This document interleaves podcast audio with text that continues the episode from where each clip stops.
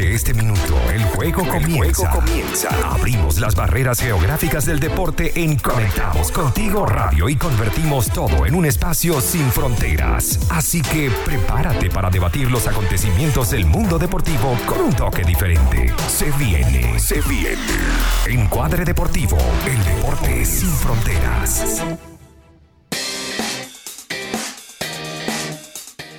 Y hola, ¿qué tal a todos los que nos escuchan? Bienvenidos a El Cuadre Deportivo, el deporte sin frontera, a través de la señal de Conectados Contigo Radio, credibilidad, cercanía y entretenimiento. En la producción de este espacio, nuestra amiga, la bella Jessica Thompson, en los controles, producción y dirección general, la bellísima Maylin Naveda, acá con la compañía de mis compañeros Nicolás Trincado, Eduardo Anzola, y les habla David Rodríguez. Recordándoles que este espacio llega a ustedes, a ustedes gracias a buenpan.cl, porque si te provoca un rico pan de piñita, bueno, corre a buenpan.cl y disfruta del rico pan al mejor estilo venezolano. Consulta el delivery más 569 3678 01 63. Hola, hola, ¿cómo están todos? Un lunes más de Encuadre Deportivo. Saludos a ti, David, a Nico a Mai, quienes están aquí acompañándonos el día de hoy. Y bueno, ya saben que para más debate e información nos pueden seguir también a través de nuestras redes sociales que son arroba encuadrebe en Instagram y Twitter y encuadre deportivo en Facebook. Así nos pueden buscar. Sí, así es. Saludos a ustedes, compañeros, y a toda la audiencia. Y para estar siempre conectados contigo, también seguimos en las plataformas de Twitter, Instagram y Facebook como arroba conectados contigo radio o por WhatsApp más 569 8598-3924. También por www.conectadoscontigoradio.com y nuestra app disponible en Google Play. Por supuesto, porque tenemos un programa cargadísimo de muchísima información y también de muchísimo debate. Hay campeón en España, Real Madrid, ya confirmadísimo, con una jornada todavía por disputar, ya estaba siendo o estaba ya levantando la copa respectiva, una copa que bueno, ha estado y estará marcada por el tema de la pandemia. Justo campeón. Es lo que vamos a conversar más adelante. También, bueno, se anunció hace ratito nada más, durante la mañana de hoy, fue noticia que eh, France Football, quien se encarga de dar el premio Balón de Oro, no lo, va, no lo va a entregar, no se dará por el tema de la pandemia. Y bueno, analizaremos acá a quién, a quién se lo entregamos o a quiénes se lo entregaríamos de eh, existir este premio. Y de otra cosa que también de, muy de manera muy triste y que igual vamos a tener que hablar es del fútbol venezolano, porque cuando creemos que ya tiene un fondo, no, ya va. Hay, otros pisos más abajo, así que eh, estaremos tocando ese tema más adelante. Pero muchachos, ¿qué le parece? Y arranco contigo, Eduardo, los titulares sin fronteras. Perfecto, David. Mira, bueno, yo traigo un tema que ya hemos debatido bastante y sí, seguimos con esto, pero creo que bueno, el VAR sigue dando de qué hablar. Y ahora quiero preguntar yo, ¿es mal uso o esta tecnología no ayuda al arbitraje? Porque definitivamente vemos que el VAR, bueno, siguen pasando jornada tras jornada. Hablamos de eh, que, bueno, se favorece a los grandes, a veces dejan mal uso de la interpretación pero yo no entiendo en verdad, o sea, el VAR ayer en un caso puntual y lo traigo por esto, porque bueno, el Madrid sí se corona campeón todo, pero eh, pudo haber dejado el VAR al Leganés quizá a un cobro de un penal, donde quizás se hubiesen quedado en la liga. No estamos hablando de que toda una temporada se resume a esto, pero es una decisión importante y se lo tomaron con una ligereza total en donde el árbitro del VAR el cuarto A, el quinto árbitro que está arriba en la cabina del bar, simplemente dijo, no, mira, yo creo que no es imputable esa mano, no tienes por qué irla a ver, no lo consultó más nadie, él dijo ya, sigamos con el juego. Y ahí está. Entonces creo yo, o es que es mal uso de los árbitros, o es que esta tecnología de verdad no sirve para ayudarlos a que puedan tener un mejor arbitraje. Y les pregunto a ustedes. Sí, bueno, lo hemos venido comentando aquí. es un mecanismo que está sujeto a, a las mejoras. Es un mecanismo aún imperfecto.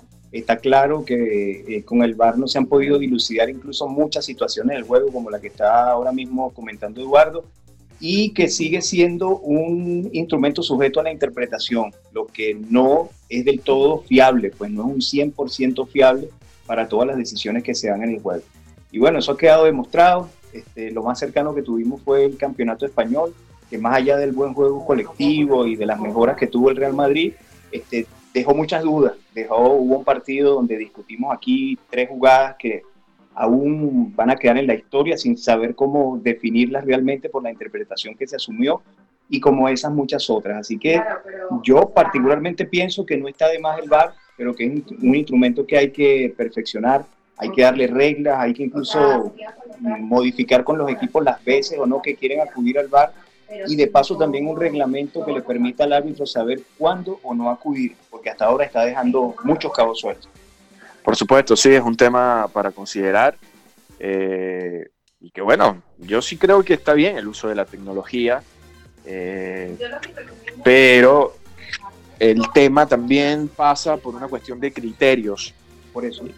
Y, claro, pero si lo dejas al criterio, siempre habrá el problema de que el árbitro hizo o no. O sea, terminaría siendo algo donde hay que, que establecer unos reglamentos de cuándo o no acudir a esta herramienta. Por supuesto, la interpretación, y, como estuvimos hablando, como nosotros mismos lo, lo, llevamos en nuestros capítulos, en Encuadre, en YouTube lo estuvimos hablando, o sea, ¿cómo es posible que se define que la mano es mano en el área y cuando sucede una mano, ah, bueno, no, nada, no, no hay que revisar, no hay que ver, o sea, porque la interpretación, si hay un reglamento claro que dice que toda mano y se puso nuevo, toda mano en el área es penal, esta mano no, no, no lo objeta el VAR, no, no lo ven. Entonces, ¿para qué está el VAR?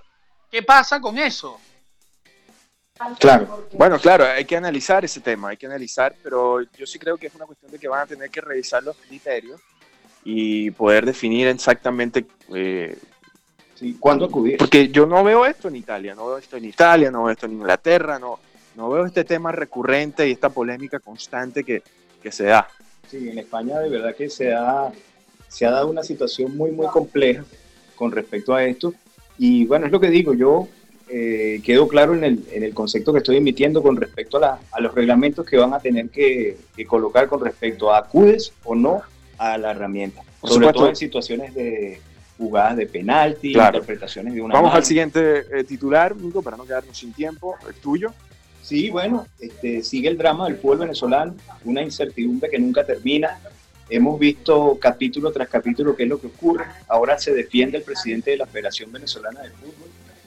Y lo que quisiéramos con esto es ser bien categóricos diciendo que lo que parece venir, es un panorama al cual nos estamos adelantando, es la realización primero de unas elecciones eh, distintas a las que realizó la federación, o a las que no realizó, mejor dicho, con la salida de Laureano González, y el tema de la injerencia política que sin duda está de más en el fútbol venezolano, como es el caso de la inclusión en el directorio del presidente del Instituto Nacional de Deporte, algo que hemos venido repitiendo de manera consecuente, pero que ahora sí parece FIFA manejar con detalle todo lo que ocurre. Así que nos parece que viene un panorama, eh, no sé si oscuro, no sé si al margen de, de una suspensión, porque podrían exigir la realización de las elecciones y eh, la injerencia y ver cómo reacciona eh, el fútbol venezolano y cómo reacciona su dirigencia y de no acatarlo, entonces eh, meternos en un panorama bastante oscuro de que es el que ya hemos tratado durante varios programas. Por supuesto. Y bueno, mi titular básicamente va con respecto a esta victoria del Real Madrid, que vamos a también tocar en el bloque siguiente y que para mí, no sé si ustedes compartirán lo mismo, pero sin duda Zinedine Zidane, el francés, es lo, mejor de este Real Madrid y es quien ¿no? le dio la posibilidad en, esta, en este regreso de, hacer un equipo merengue campeón. Eh, la Copa número 34, ¿no? la 34 vez que Madrid se corona campeón en, España. Pero con un liderazgo indiscutible, sin duda alguna que lo Sí, sí, yo creo, yo creo que Zidane supo, supo traer esos valores, bueno, un Benzema que terminó la, temporada casi peleándole el pichiche Messi, un Ramos que bueno, más capitán que nunca y líder del equipo. Y bueno, y la vuelta también de varios jugadores que, hay que hablar que sí, si Dan logra y, llega a este campeonato, pero estamos hablando de que claro, si no hubiese sido por la pandemia, quizás nunca hubiésemos visto un ascenso, un Hazard jugando en estos últimos partidos y que quizás la liga no fuera del Madrid. Y algo más grande, Eduardo, saber dejar por fuera a los que no, Claro, ahí es donde está el enorme liderazgo el, del manejo del grupo de un técnico. Y Zidane no se, se, no tuvo empacho en decir, bueno, se quedan al margen y ya así fuese toda la temporada que, que tuvo que dar la misma respuesta. Lo que ocurrió con James, lo que ocurrió con Bale, no es casualidad, es parte de un liderazgo y de una idea que siempre quiso cumplir y ahí están los resultados. Por supuesto, y tenemos que irnos a una pausa y al regreso estaremos con más de Cuadre Deportivo. Y seguimos con más de Encuadre Deportivo, el deporte sin fronteras. Saludamos a todos los que nos acompañan por www.conectadoscontigoradio.com y a los que están a través de las diversas aplicaciones. Para más información también pueden conectarse a nuestras redes sociales como arroba conectados contigo radio. Y si tienen algún comentario, también al WhatsApp, más 569 8598 3924. Y en este bloque vamos a hablar, porque bueno, la Liga de España finalizó el día de ayer y el Real Madrid quedó como campeón.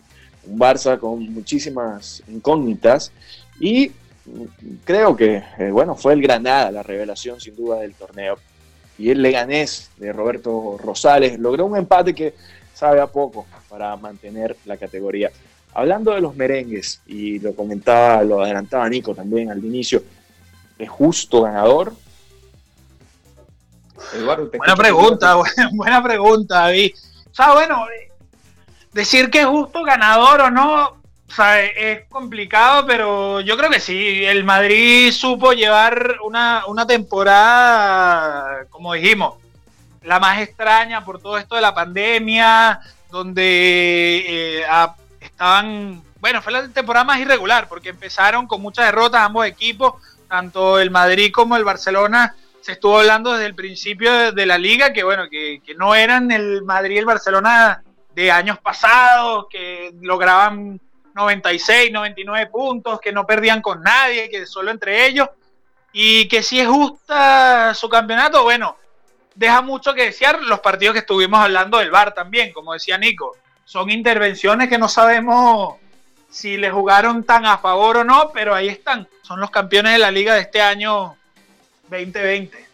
Así es, y con una reacción más que importante de la pandemia hacia acá, ¿no? Nadie puede dudar la forma como jugó el Madrid una vez que se restituyó el campeonato.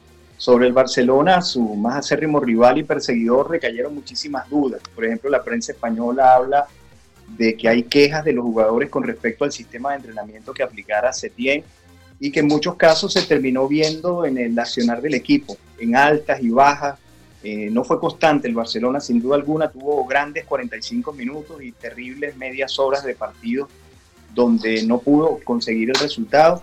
Y bueno, esas quejas quedarán allí y se sabrá más adelante también qué fue lo que ocurrió. No, eh, no, hay en el juego, sí lo pudimos vislumbrar. Sin embargo, el final de temporada dice que la gran prueba de, de ese tiempo pudiera ser el final de esta Champions, en la cual parece va a terminar dirigiendo.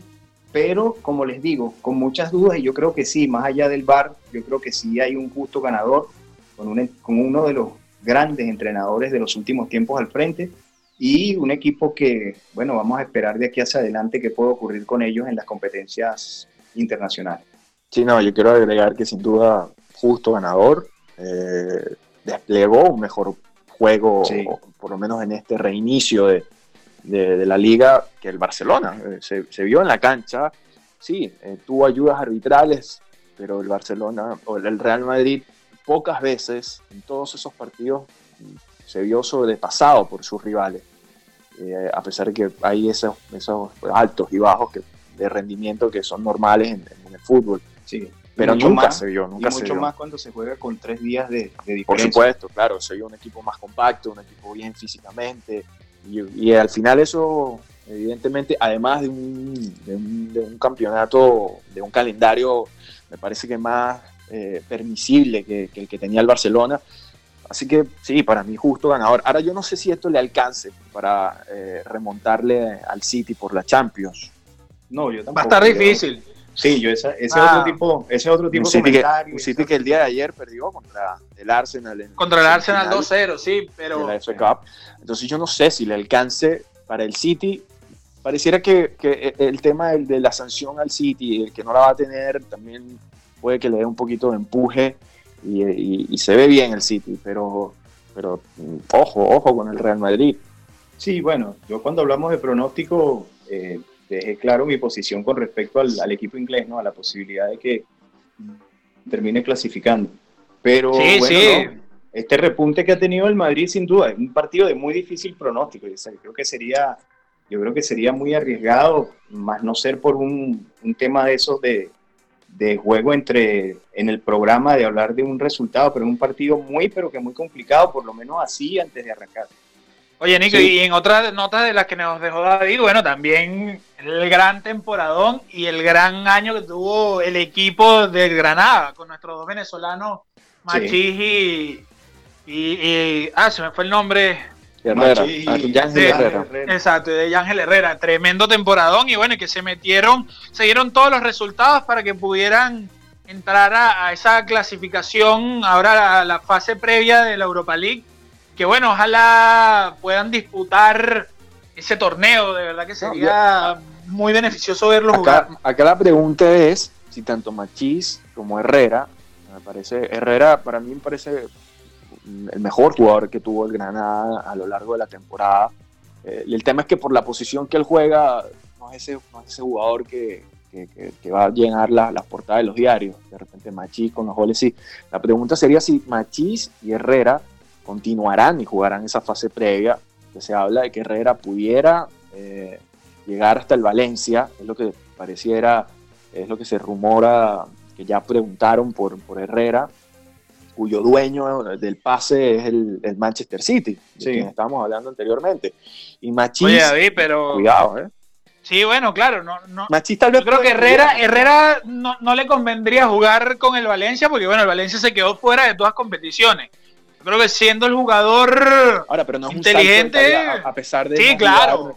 a pesar de no jugar eh, eh, la fase previa de, sí, hay que ver qué estrategia, Europa. ¿Qué estrategia aplica el equipo, sobre todo, y sus manejadores? Si Pero no sería un salto para ti, Nico, ir del Granada al Valencia, que es un equipo histórico en la Liga Española. que sí, lo que habría que ver es qué, qué manejo van a, hacer quienes lo llevan y la decisión de los jugadores con respecto a lo que dice también Eduardo, a mostrarse una competencia internacional, más allá de que no sea la Champions, pero sí es una competencia de nivel internacional y luego venderlo o de una vez, si hay alguna opción importante, salir de ello. Pero de verdad que lo del Granada es como, como para catalogarlo de equipo revelación, ¿no? Y le hizo grandes partidos a todos, ¿no? No solamente a los, a los pequeños en España, ¿no? Le hizo grandes partidos a, cada uno de los conjuntos y creo que la calidad de los dos venezolanos fue, fue fundamental dentro de ese esquema que se manejó este año. Vamos a ver qué ocurre, las dos opciones son buenas, o dejarlos hasta que eh, mostrarlos en lo que es el, la vitrina de la, de la competencia, o no sé, más allá de lo que decías del Valencia, yo particularmente lo desconocía, si son ya de una vez negociados, pero como por supuesto, como salto de calidad, hablar de Valencia y de Granada son dos cosas muy diferentes. Por supuesto, y, otro que tal vez también pudiéramos ver en otro equipo es eh, el Roberto Rosales, ¿no? quien con Leganés, producto de este empate con el Real Madrid, que también nos recordaba Eduardo con la cuestión del VAR, va a la segunda división del equipo dirigido por el Vasco Aguirre, mexicano. Ahora, pensará uno que Rosales no está para la segunda división, sino para jugar en primera, por toda la experiencia y por los años que tiene.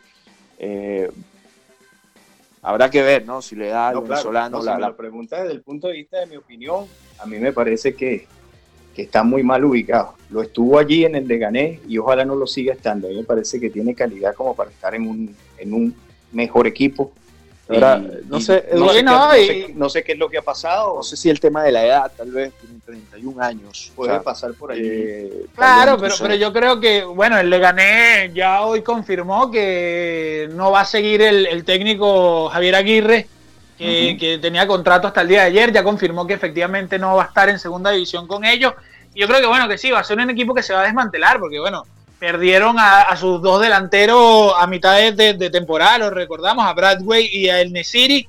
Y bueno, y ahora yo creo que hay varias oportunidades para Roberto Rosales de quedarse en primera, en primera división. Sí, ya, ya, veremos qué pasa. Vamos a ir a música y cuando estemos de regreso acá en el cuadro deportivo seguiremos conversando sobre el acontecer en el deporte mundial. ¿Y cómo están? Seguimos acá en Encuadre Deportivo, el deporte sin fronteras. Y la invitación es a que nos sigan en nuestras redes sociales, arroba Encuadre DE, así en Instagram, Twitter y en Facebook como Encuadre Deportivo. Y también en el canal de YouTube, donde hay buenísimas entrevistas que vamos a ir además eh, retroalimentando constantemente. Así que búsquennos también en YouTube como Encuadre DE. Y bueno, el día de hoy nos despertamos con la noticia de que la revista France Football, que está encargado, quien lleva, eh, otorga el premio Balón de Oro, anunció que no, que no se va a dar durante el 2020 la entrega de este premio debido al tema de la pandemia por el COVID-19. Así que bueno muchachos, ¿les parece si, hacemos esta, este ejercicio? ¿Y a quién se lo otorgamos? Le voy a preguntar primero Eduardo, además que, que tiene una gorra bastante linda el día de hoy. una gorrita de los tiburones de la Guaira, que, linda. Te queda muy bien, amiga, te queda muy bien. Gracias, gracias, David. Es solo un eh, gesto, no creo que se va a cambiar. Eh, eso. Así, se empieza. No, no, tranquilo, tranquilo. Pero no, mira, David, yo creo que, bueno, sí es lamentable que no se entregue eh, este premio porque, bueno, es una referencia año a año y que nos da, siempre habla de cuál es el jugador que tuvo una mejor temporada aunque bueno, hemos hablado de, años no tan, tan conforme queda la gente, donde se le entrega a quien no debería, otras que se entrega, bueno, a, varios. Pero, ¿a quién doy yo? A Lewandowski. lo vas a, Cristiano? No, a, Lewandowski. Ah, yo creo que quien lo mereciera era Lewandowski a, ver, déjame confirmar bien el audio que viene desde, desde Buin, donde se encuentra nuestro compañero Eduardo Anzola. Me dijo Cristiano Ronaldo o Lewandowski. No, no, no. Lewandowski, Lewandowski. Ah, Lewandowski del Bayern Múnich. Oye, qué raro. Me parece extraño. A este no se lo dan a LeBron James. Es importante que la gente esté atenta. Pero Eduardo se lo da a Robert Lewandowski por su No, claro, yo, se lo voy a dar a Robert Lewandowski, no como otro que sí, bueno, nos pesa la gorra, porque yo sé quién va a decir tú, obviamente, y, no, no, hace falta que te lo preguntemos, vamos a pasar a Nico, que quizás tenga una, una, una opinión más objetiva, pero sí, sí, yo se lo doy a Lewandowski obviamente por el temporadón y porque bueno, ya tiene dos títulos. O sea, estamos hablando de gente que ha hecho ganar títulos, no como otros que eh, se los vamos a dar a, porque a títulos y quizás récord personales, pero no, no, Lewandowski ha hecho que su equipo gane y sea candidato a ganar la Champions también y un gran triplete. Una, cuestión antes de opinar, pues primero va a opinar David. Ah, este, ok. pero antes de opinar, ¿es lo que tú crees o se lo hubiera otorgado de haber ido a la competencia? ¿Tú crees que Lewandowski le hubiesen otorgado el premio? Mira, Nico, ahí como lo estás preguntando, no sé si tanto yo creo que se lo hubiesen otorgado. Yo creo que va a depender de la Champions. Si hubiese, si hubiese la entrega de Balón de Oro este año, yo creo que iba a depender mucho de quién ganara la Champions. Porque por quien ganara la Champions, a lo mejor iban a cambiar su decisión, iban a odiar todos los grandes temporadones y podían salir con, no sé, por ahí la ganaba el Madrid y se lo daban a un Karim Benzema, a un, no sé, qué otro jugador se lo puedan dar, entonces es como extraño. A pesar de que sí, han tenido grandes temporadas, pero yo creo que lo que está haciendo Lewandowski es innegable. Perfecto, David, te escucho. Sí, no, yo por hoy, hoy, sin tener en cuenta lo que fue la Champions, yo voy a sorprender con esto, pero yo se la daría a, Karim Benzema por, por, la temporada y por, lo que fue, ¿no? En ese reinicio. Eh, porque sí, muchos hablan de que, bueno, volvió Asensio, pero Asensio venía de una lesión. Sí, bueno, Hazard, pero Hazard apenas estuvo por ahí un par de partidos. Entonces el juego y toda la parte ofensiva del Real Madrid pasó por los pies del, francés y el francés es un centro delantero. Entonces el trabajo que tuvo que hacer Karim Benzema eh, y toda la, importancia y, lo que ha significado para el Real Madrid en esta temporada para conseguir esta copa, donde no tuvo a James Rodríguez, donde no tuvo a Gareth Bale, que no, no contaron para, para, para Zinedine para mí le da el torneo Ahora, ahora, sí, sí, eh, la Champions se da y en la Champions, por ejemplo, el Barcelona lograra el, triunfo, eh, bueno, yo se lo daría a Lionel Messi. Evidentemente el, torneo más grande de Europa es la Champions, entonces todo dependerá también de cómo va la Champions. Eh, además recuerden que este año también había, se suspendieron los torneos locales, ¿no? los torneos de, las confederaciones, la Copa América que se iba a dar, eh, la Eurocopa también, que me parece. Entonces todos esos torneos también tenían peso para la entrega de este premio que sin ellos, ahora, bueno, eh, me, parece, me parece bien el, no entregar un premio en una temporada tan atípica y tan rara, eh, porque bueno, no, no, hay en verdad cómo medir ahí. la continuidad. Claro. No, bueno, yo consigo contigo, a mí me parece que Benzema fue fundamental en lo que hizo el Madrid, sobre todo en esta última etapa, el peso de ese torneo y el protagonismo con el que se manejó durante esta última etapa. Sin duda, o sea, que tú también se lo dabas a Karim. Como merecimiento, hoy, si lo tuviese que entregar, se lo hubiese dado a, Oye, Nico, estoy, asombrado, estoy asombrado de que, David no haya dicho se lo daba al todo, oh Dios poderoso, rey de los balones, Lionel Messi. Bueno, pero él está dejando, está dejando, está dejando abierto una duda. Sí, claro, dejó la puerta abierta de que si el Barça si llega, capaz de ganar la Champions, si Lionel Messi llega a la final de la Champions, porque ya va, pero estamos hablando de los números. Sí, es verdad, para mí los, los títulos importan más que los premios individuales, eso lo dijo Messi el día de ayer. Pero Messi tuvo 25 goles y 21 asistencias. Eh, pero yo también considero que ese mismo, pero ya ese es otro tema, ese es el, punto débil del Barcelona, depender mucho de, Lionel Messi, que sí. Y ya vimos qué pasó. Es el jugador, uno de los jugadores más regulares en Europa, porque hacer 25 goles y tener 21 asistencias, eso quiere decir que de la mano o de los pies de Messi están 46 goles de los que ha producido el Barcelona, prácticamente casi la mitad de los goles que, que tuvo el Barcelona en la temporada fueron gracias o pasaron por, los pies de Messi. Entonces, sí, sí, bien es un jugador muy, muy regular, muy, muy regular. Eh, el tema pasa por, por, cuando no está enchufado, cuando no es su día y eso repercute evidentemente en, el, en, el, en, el, funcionamiento del equipo. me atrevería a decir sin ser técnico, incluso cuando no está en la posición que debería estar.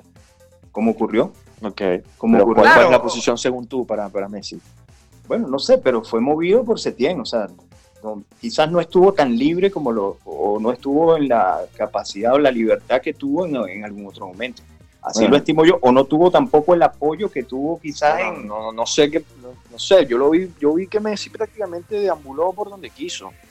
Bajó a la mitad de la cancha, se tiró un tiempo por derecha, por izquierda. Claro, quizás el tema fue que no, eh, no es el Barcelona que vimos o que, o que vimos con Iniesta. Yo, creo que eso, que le falta es esos apoyos con quien, con, formar ese juego.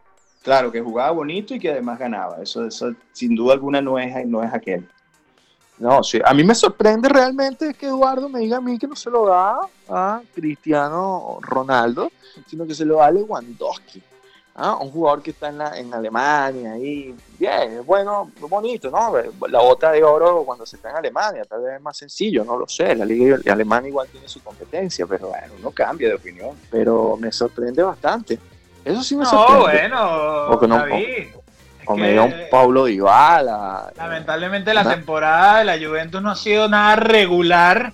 No, porque lo conversamos acá, lo conversamos y, y, Eduardo fue categórico cuando dijo que la Juventus le está dando oportunidad a otros equipos, porque hay otros equipos que merecen merecen también esos triunfos. Pero lo que pasa es que bueno, pasando la semana Claro, pero es que está bien los triunfos. Igual todavía la Juve tiene todas las posibilidades de ser campeón. O sea, yo creo que no, hay ningún mérito a, que pierda con algunos equipos. O sea, claro, claro, Eduardo, lo, no, lo Lo que demostró fue el tema, el tema. Sí, sí, claro, bueno, pero todavía están a siete puntos los, los rivales. Sí, no, y ayer, vimos el Inter, que era quien viene siguiendo al, mismo, a la Juve, empatar 2 a 2 con la Roma. O sea, todavía hay mucho chance. Lo que sí quedó claro es que para haberle pegado esta vuelta y la manera como se regresó en los empates en los últimos partidos. y, bueno, y, ya, y, ya, eso es otro tema. Yo creo que también Sarri nunca ha sabido encontrar un equipo práctico para, ha sabido llevar su, su, firma y su sello, que, que el Sarrigol, como lo llaman, que yo nunca lo vi un gran técnico para, para, la Juve, pero bueno, eso ya es otro tema. Claro que sí. Por supuesto, pero ¿les parece si vamos a buena música?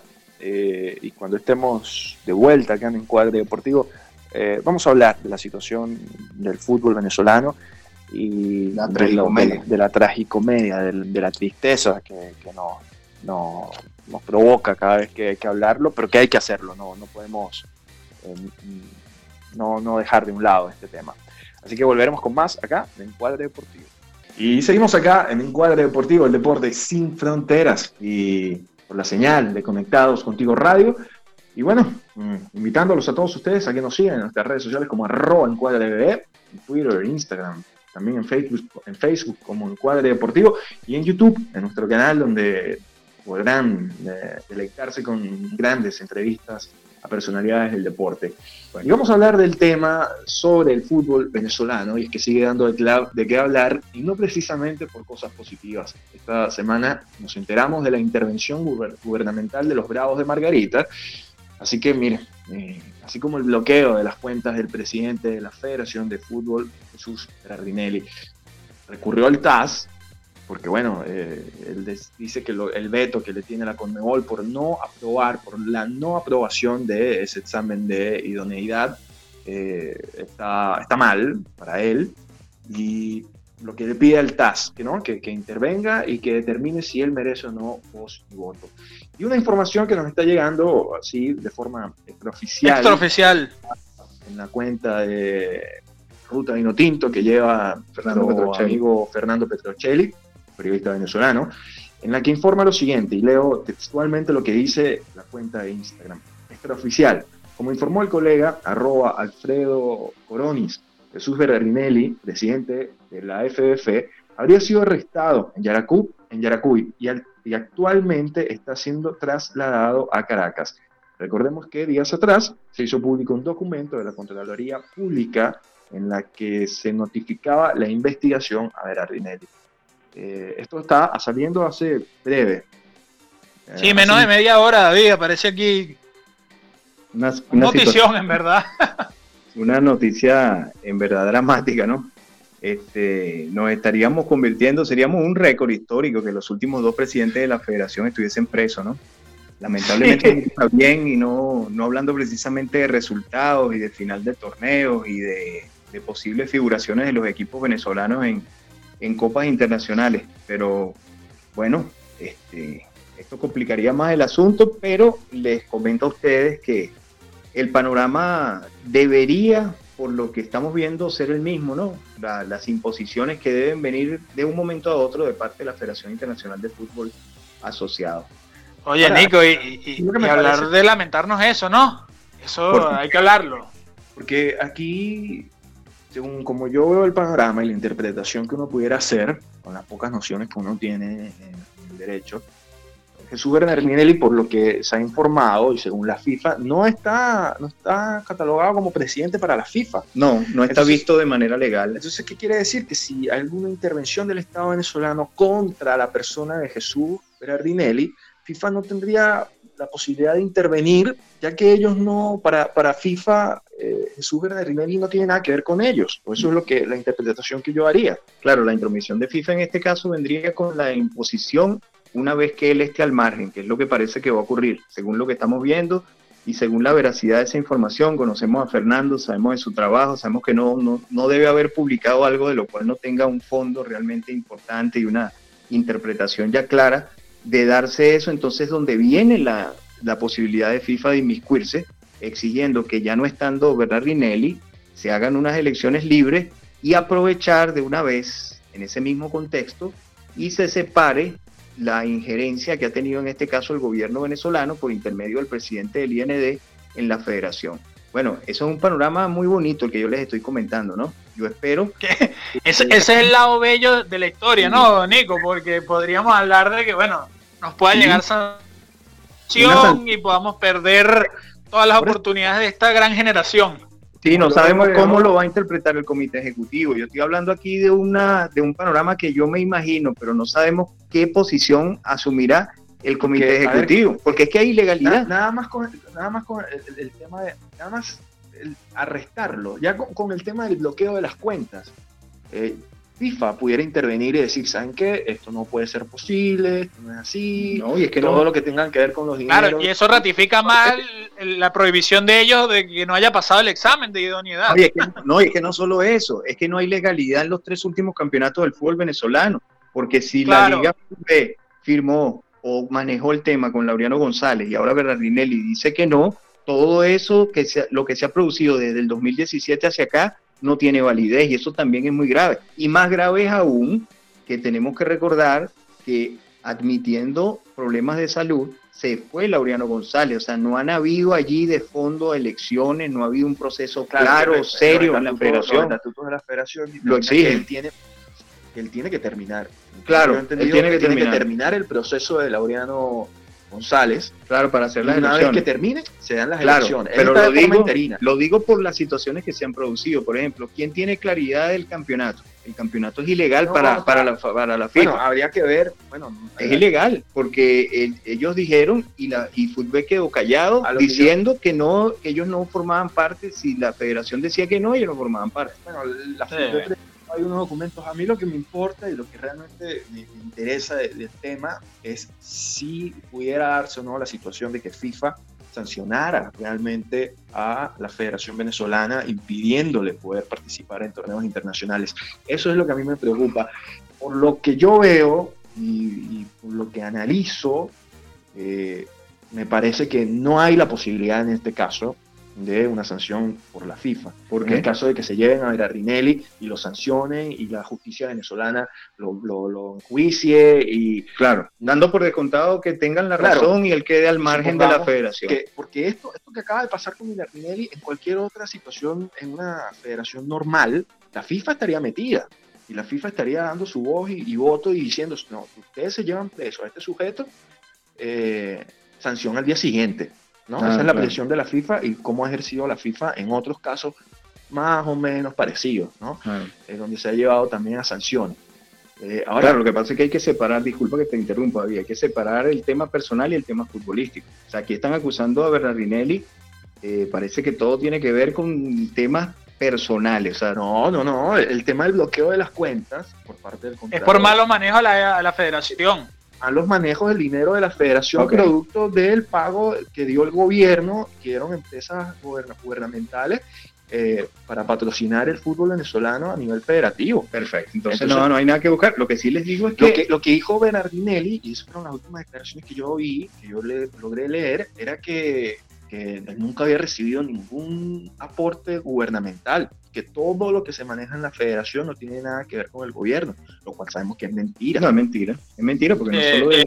no solo desde ahora, desde los tiempos de Rafael Esquivel, eh, la gente de, de PDVSA fue uno de los principales aportes que recibió el Estado venezolano. De hecho, el Centro de Alto Rendimiento de Margarita se termina con aportes de la Federación Inter- se termina con aportes de PDVSA en Venezuela porque lo que llegó de parte de la Federación Internacional de Fútbol Asociado es un dinero que todavía están buscando. Miren, nos tenemos que ir, sin duda es un tema que está apenas en desarrollo. Eh, por nuestras redes sociales seguiremos eh, avanzándolo y también integran- eh, entregándoles a todos ustedes las informaciones que se vayan desprendiendo de este tema. Nos despedimos por el día de hoy, recordándoles que si estás enredado con la declaración de renta en invertir en Chile, te pueden ayudar a solucionar tus problemas. Evita multas contáctalos al más 569 6434 6579. Nos despedimos agradeciendo a la producción de este espacio Jessica Thompson, a los controles, dirección y producción general de la radio Maylin Navea, con la compañía de Eduardo Anzola, Nicolás Clincado y quien les habla David Rodríguez, invitándolos a estar conectados con nosotros el próximo lunes a la una de la tarde por Conectados Contigo Radio.